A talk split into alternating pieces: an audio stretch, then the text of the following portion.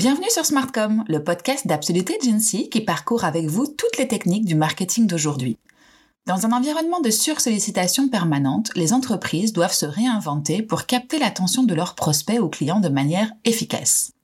L'enjeu est de rentrer en contact avec leurs cibles de manière intelligente pour atteindre leurs objectifs. Alors, en route pour une série de podcasts qui mêleront des formats courts dans lesquels on s'arrêtera sur un sujet précis et d'autres dans lesquels j'aurai la chance et le plaisir de discuter avec des experts. Merci d'avance pour votre soutien qui permettra à ce podcast d'aller plus loin. Une petite note 5 étoiles sur Apple Podcast, un gentil commentaire ou encore un abonnement pour ne rien rater des prochains épisodes serait parfait. La génération de leads est une étape indispensable à toute entreprise qui souhaite développer ses ventes. Ou alors c'est que vous êtes dans un secteur tellement porteur que vos clients viennent tous à vous sans rien faire. Mais avouons-le, c'est assez rare. Si vous n'êtes pas dans ce contexte, il vous faudra donc vous poser pour réfléchir aux meilleures méthodes et créer ensuite un tunnel de vente pour tenir au chaud, entre guillemets, vos prospects en fonction de leur degré de maturité. C'est ce qu'on appelle le tunnel de conversion.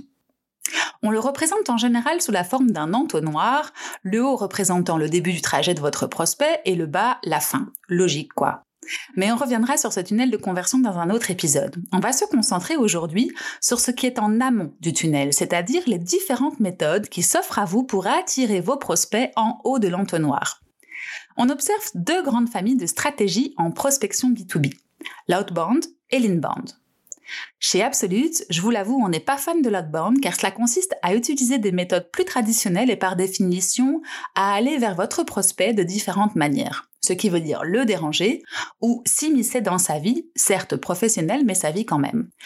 Mais pour nuancer, je dirais que l'outbound peut être utilisé si un premier contact en inbound a été fait et que le client a marqué un intérêt.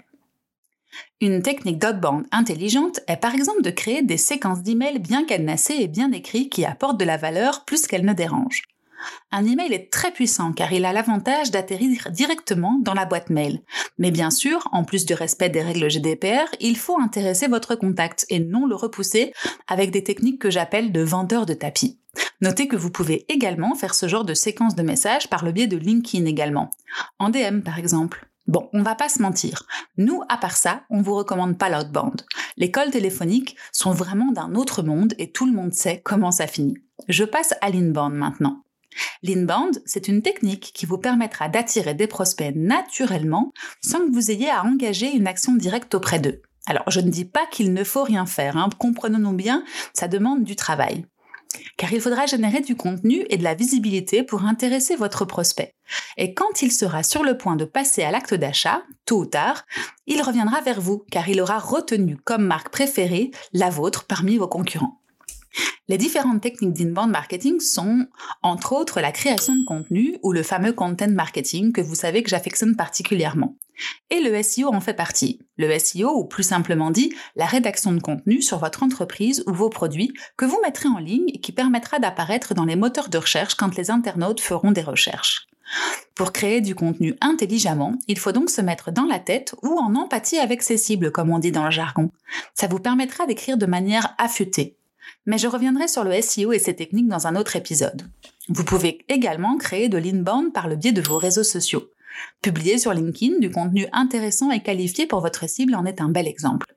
Que ce soit sur votre page personnelle ou sur votre page entreprise, n'ayez pas peur de varier les plaisirs en termes de format, que ce soit de la vidéo, des carousels et également en termes de sujets. Des témoignages clients sont de très bons faire-valoir, de même que la mise en lumière d'experts de votre secteur qui vous aideront à gagner en expertise et en légitimité sur votre domaine d'activité. Et voilà, c'est tout pour aujourd'hui. Vous connaissez maintenant la différence entre inbound et outbound pour aller générer des leads pour votre entreprise. À très vite pour un nouvel épisode.